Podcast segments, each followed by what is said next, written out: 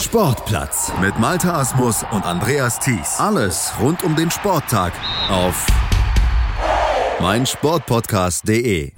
Packende Duelle, strahlende Sieger, große Spieler. Die ruhmreiche The Open Championship hat in der langen Geschichte dieses Turniers einiges erlebt. Doch alle Geschichten rund um The Open sind irgendwie nichts gegen die Geschichte eines kettenrauchenden Kranfahrers ohne Platzerlaubnis. 1976 schmuggelte er sich mit Billigschlägern in die Qualifikation, wurde zum schlechtesten Golfer der Open-Geschichte, Liebling der Presse und zum persönlichen Feind eines Funktionärs. Im Sportplatz hier auf meinsportpodcast.de erzählen wir jetzt die Geschichte von Morris G. Flitcroft, dem Phantom der Open.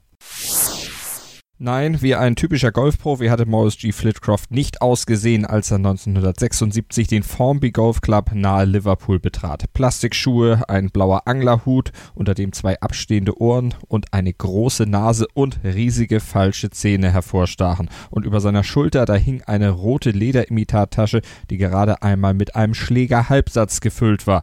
So wollte Morris G. Flitcroft das Qualifikationsturnier für The Open spielen und die Organisatoren, die ließen ihn auch gewähren. Schließlich hatte er eine nötige Startgebühr dafür entrichtet, die Platzerlaubnis für das Turnier vorzuweisen und er war pünktlich zum Abschlag erschienen. Kein Grund also daran zu zweifeln, dass es sich bei Morris G. Flitcroft um einen Golfprofi handeln könnte. Und als solcher hatte er sich beim Turnier eingeschrieben, obwohl es nicht der Wahrheit entsprach, wie er später im US-TV seine Notlüge zu rechtfertigen versuchte. I couldn't enter as an amateur because I wasn't a member of a club and didn't have a handicap certificate. But I could enter as a professional. So I didn't need those things as a professional. Überprüft hatte Flitcrofts Angaben niemand, aber auch so fiel schnell auf, dass er eigentlich kein Golfprofi sein konnte. An seinem Spiel nämlich, obwohl auch Spiel konnte man das eigentlich nicht nennen.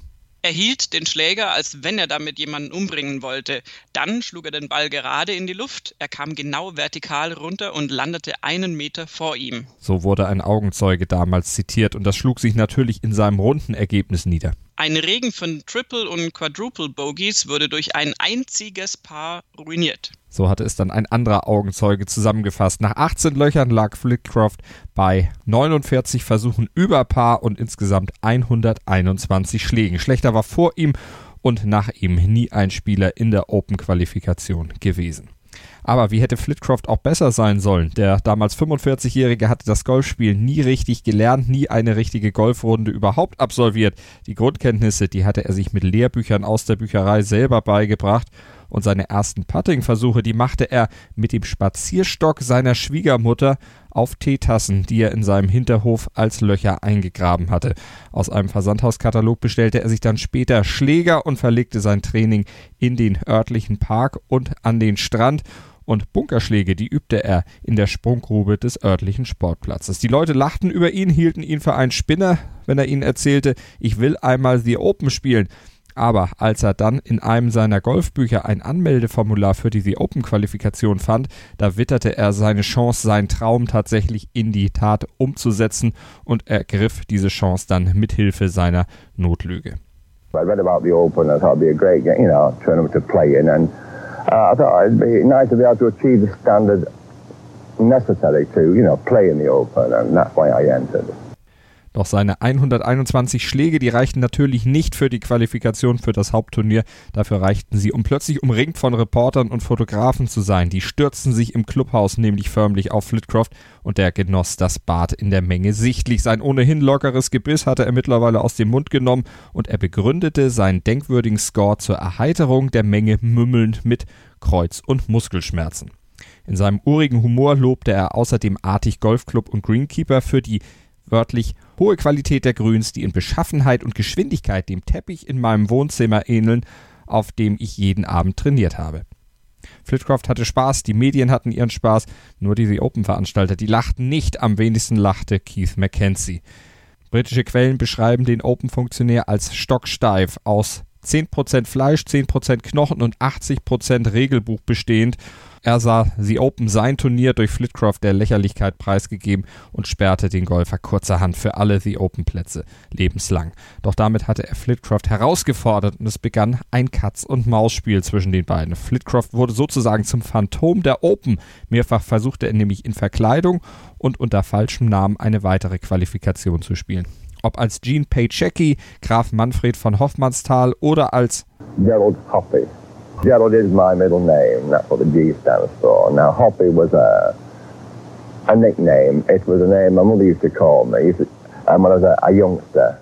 Doch egal, ob mit Schnurrbart, gefärbten Haaren oder unter obskuren Namen, sein Golfspiel verriet Flitcroft jedes Mal und Mackenzie behielt die Oberhand und ließ auch nicht mit sich verhandeln und sich ohnehin nicht erweichen. Flitcroft hatte den Erzrivalen schriftlich sogar als Höhepunkt eines aberwitzigen Briefwechsels um Diskriminierung im Sport zu einem Match Mann gegen Mann in St. Andrews herausgefordert, erhielt darauf aber nie eine Antwort. Aber er erhielt 1988 immerhin die Anerkennung in der Golfszene. Der Blythefield Country Club in Michigan, der benannte nämlich ein Turnier nach Morris G. Flitcroft und lud ihn und seine Frau zur Premiere als Ehrengäste ein. Natürlich wäre ich gerne berühmt gewesen, weil ich gut spielte zog Flitcroft laut Guardian.co.uk ein Fazit seiner Karriere. Aber es ist auch gut, berühmt zu sein, weil man eben besonders schlecht war. Ein Hochstapler oder jemand, der The Open lächerlich machen wollte, war er jedoch nicht. Schließlich war er wegen seiner Liebe zum Golf selbst oft genug zum Gespött der Menschen geworden. Auch wenn einige das immer dachten, veralbern wollte ich niemanden. Golf ist ein Spiel und ich habe immer mein Bestes versucht. Das erklärte er noch kurz vor seinem Tod 2007. Warum Mackenzie das nicht einsehen konnte oder wollte, das hat Flitcroft nie verstehen können. In dem Fall kann man wirklich nur sagen, blauer Anglerhut ab vor Morris G. Flitcroft. Tolle Geschichte zur The Open Championship. Ja, eine tolle Leistung.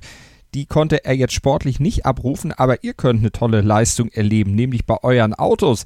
Ihr müsst einfach nur Shell WePower tanken. Shell WePower ist der Unterstützer unserer heutigen Folge hier vom Sportplatz und mit Shell WePower schraubt ihr nicht nur die Effizienz und Leistung eures Motors nach oben, sondern ihr schont und reinigt ihn gleichzeitig auch noch dank eines reibungsmindernden Zusatzstoffes und das auch schon mit der ersten Tankfüllung. Shell WePower ist somit sinnvoll für jedes Fahrzeug, ganz egal welches Alter, welche Größe, welches Modell. Ihr könnt jedes Auto damit betanken. Am besten ihr testet es einfach mal und erlebt die Leistung von Shell WePower hautnah. Und mit Shell WePower kann man zudem auch noch sparen. Wer sich für den Shell WePower Smart Deal registriert, der spart nämlich schon ab der ersten Tankfüllung bares Geld. Alle Infos dazu gibt es natürlich im Netz unter shell.de slash WePower. Und während ihr tankt und das Shell WePower Gefühl erlebt, könnt ihr doch einfach auch weiter Podcasts hören. Hier bei uns auf meinsportpodcast.de. Ganz einfach mit dem Podcatcher eures Vertrauens, denn wir sind auf allen relevanten Plattformen für euch zu finden. Man nimmt sich, was man will, dann wilde Gerüchte entstanden. Fast nichts davon stimmt. Tatort. Sport. Wenn Sporthelden zu Tätern oder Opfern werden, ermittelt Malte Asmus auf meinsportpodcast.de. Folge dem True Crime Podcast, denn manchmal ist Sport tatsächlich Mord. Nicht nur für Sportfans. Sportplatz mit Malte Asmus und Andreas Thies. Alles rund um den Sporttag auf meinsportpodcast.de. Willkommen bei meinsportpodcast.de. Wir sind Podcast. Wir bieten euch die größte Auswahl an Sportpodcasts, die der deutschsprachige Raum so zu bieten hat. Über 20 Sportarten, mehr als 45 Podcast-Serien, über 9000 veröffentlichte Podcasts und über 5 Millionen Podcast-Downloads allein im Jahr 2018. Wir sind Podcast. Wir sind meinsportpodcast.de.